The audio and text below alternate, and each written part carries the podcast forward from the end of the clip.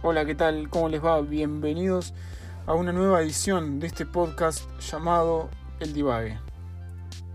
En uno de mis últimos podcasts, específicamente el que hice con, con mi amigo Juan Medina, él tiró así al pasar que una de sus habilidades es la de armar un partido de fútbol en dos minutos. Una lástima que no está pudiendo aprovechar su, su habilidad en este momento. Y eso me hizo pensar en cuál será una, alguna habilidad que yo tengo, ¿no? que sea inútil o útil, dependiendo de quién, de quién lo escuche. Eh, y me di cuenta que en casi todos mis podcasts yo arranco diciendo que no sé de qué voy a hablar. Y termino hablando más de 10 minutos sin decir casi nada. Y no sé ustedes, pero para mí esto es una habilidad muy útil, porque me sirve más que nada para los exámenes en los que sé muy poco, porque siempre doy vuelta alrededor de lo mismo y una respuesta que era de dos, de dos carillas, de dos renglones, termina siendo una respuesta de una carilla por lo menos. Y siempre tengo la esperanza de que el profesor vea, uh, este chabón escribió una carilla. La tiene re clara con el tema, listo, ya está, lo apruebo. Es como que yo quiero que se confunda entre lo largo de la respuesta y me termine aprobando. Eh, no termina pasando porque aunque escriba una carilla está mal, ¿no? Eh, pero también tengo otras habilidades que son muy inútiles por ejemplo, a ver, en este momento ustedes eh, no me pueden ver, pero yo estoy moviendo las orejas. ¿De qué me sirve mover las orejas? La verdad que no me sirve de nada, de nada, o sea, yo no sé usar Excel, pero sé mover las orejas. ¿Para qué? ¿Para qué muevo las orejas? Lo peor es que yo soy un tipo que es, eh, los que me conocen lo sabrán, que todos me conocen en realidad los que están escuchando esto, eh, yo soy un tipo bastante tosco y hay partes de mi cuerpo que directamente no se mueven, pero mis orejas sí. O sea, no tengo movilidad en la rodilla, pero sí puedo mover las orejas. ¿Para qué? ¿Para qué Dios me dio el don de mover las orejas y no me dio el de mover un poco la rodilla. Pero este tema de Dios también eh, nada, me hace derivar en otro pensamiento, que los dones son natos o se van adquiriendo con la práctica.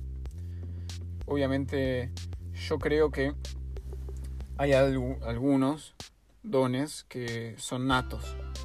Por ejemplo, hay personas que nacen con carisma y no es que se hayan puesto a practicar. Eh, o por ejemplo Messi o Maradona, que yo creo que ellos nacieron con el don de, jugar bien al fútbol. Y obviamente con el entrenamiento lo, lo potenciaron. Porque nada, uno obviamente puede nacer con el don, pero si uno no, no, lo entrena, no se dedica, termina siendo un talento que está desperdiciado. Es como que haya alguien en algún karaoke que cante mejor que Luis Miguel. Es como, ¿qué haces? ¿Qué haces acá, flaco? Salí, de acá. Eh, esto es para gente que canta mal. Y del otro lado, de Messi y Maradona, yo creo que se encuentran tipos como, a ver, como Palermo, que Palermo no, tenía una habilidad eh, nata, sino que con el entrenamiento se terminó, se pudo dedicar al fútbol. O Cristiano Ronaldo, Cristiano Ronaldo también se mata entrenando. Yo no sé si Cristiano nació con el don. Eh, otra habilidad como que bastante inútil que tengo, va, hasta ahora solo me sirvió para una sola cosa, que es la de entretener a una sobrina que se llama Mía, eh, que le mando un saludo. le mando un saludo como si tuviera ya 30 años. Nada, y tiene 3 años. Que si está escuchando, le digo que está por aparecer Mickey Mouse como invitado especial al podcast de hoy. Hola Ramiro, gracias por invitarme a tu podcast. No, por favor.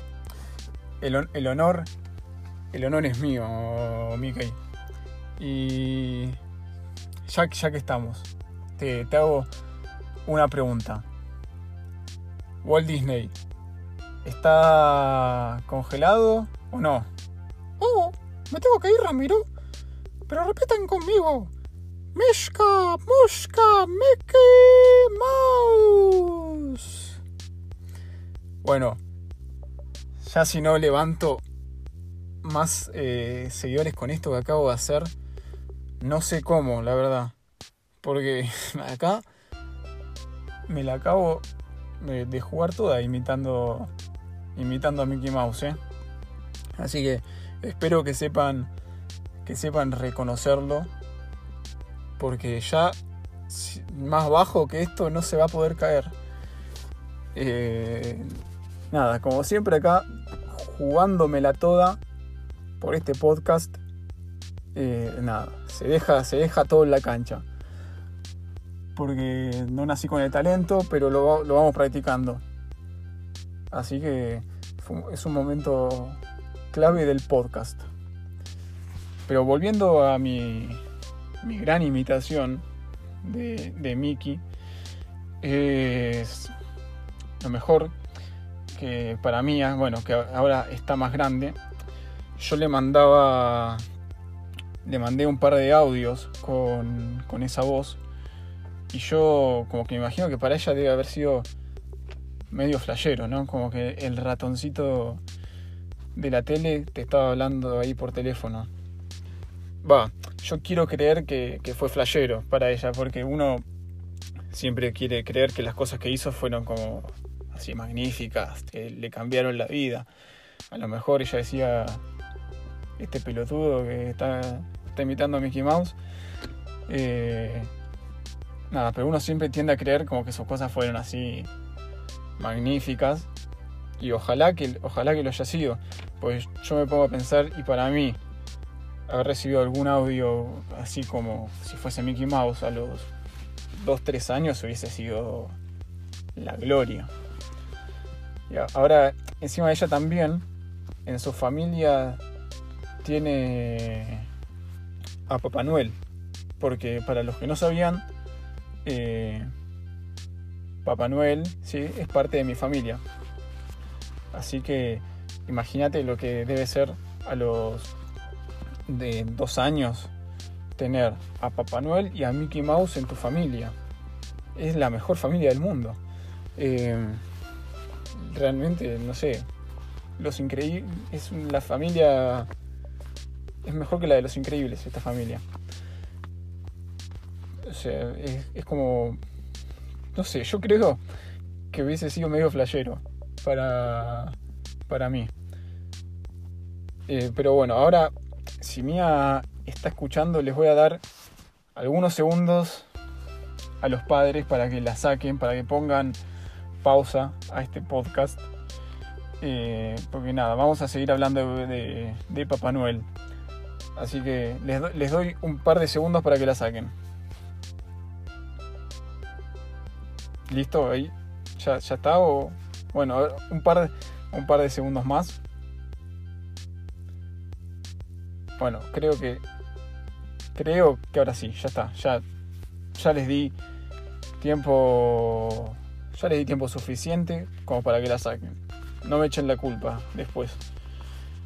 Eh, ¿No les parece como que es medio, loco que todo el mundo nunca nos ponemos de acuerdo en nada, pero un día todos, todos los adultos del mundo, en toda parte del mundo, se pusieron de acuerdo para contar la misma mentira a los nenes.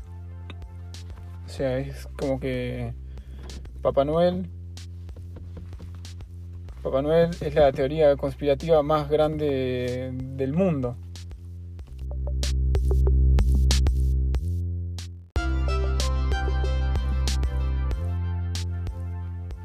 Volvemos después de, algunos problemas técnicos. Eh, retomemos con que Papá Noel es la teoría conspirativa más grande del mundo. Eh, nada, nunca, en el mundo no nos ponemos de acuerdo nunca, pero sí, esa vez todo el mundo se puso de acuerdo para mentirle a todos los nenes del mundo. ¿Cuántas veces dije mundo en esa oración? No tengo idea. Em, lo peor es que encima entras en una depresión terrible cuando te enterás la verdad. Es como que después de enterarte eso estás em, destinado a terminar en la merca, ya está. Porque toda tu vida fue, fue una mentira. Desde chiquito te, sentencian a que vas a terminar siendo alcohólico y merquero. Es, así. Así que espero que posta mía no haya escuchado este, este podcast. Y si, y si Mía lo escuchó, ya está, ya no se preocupen más, porque acá ya está, ya se terminó. Nos despedimos por hoy. Nos estamos encontrando la semana, la semana que viene.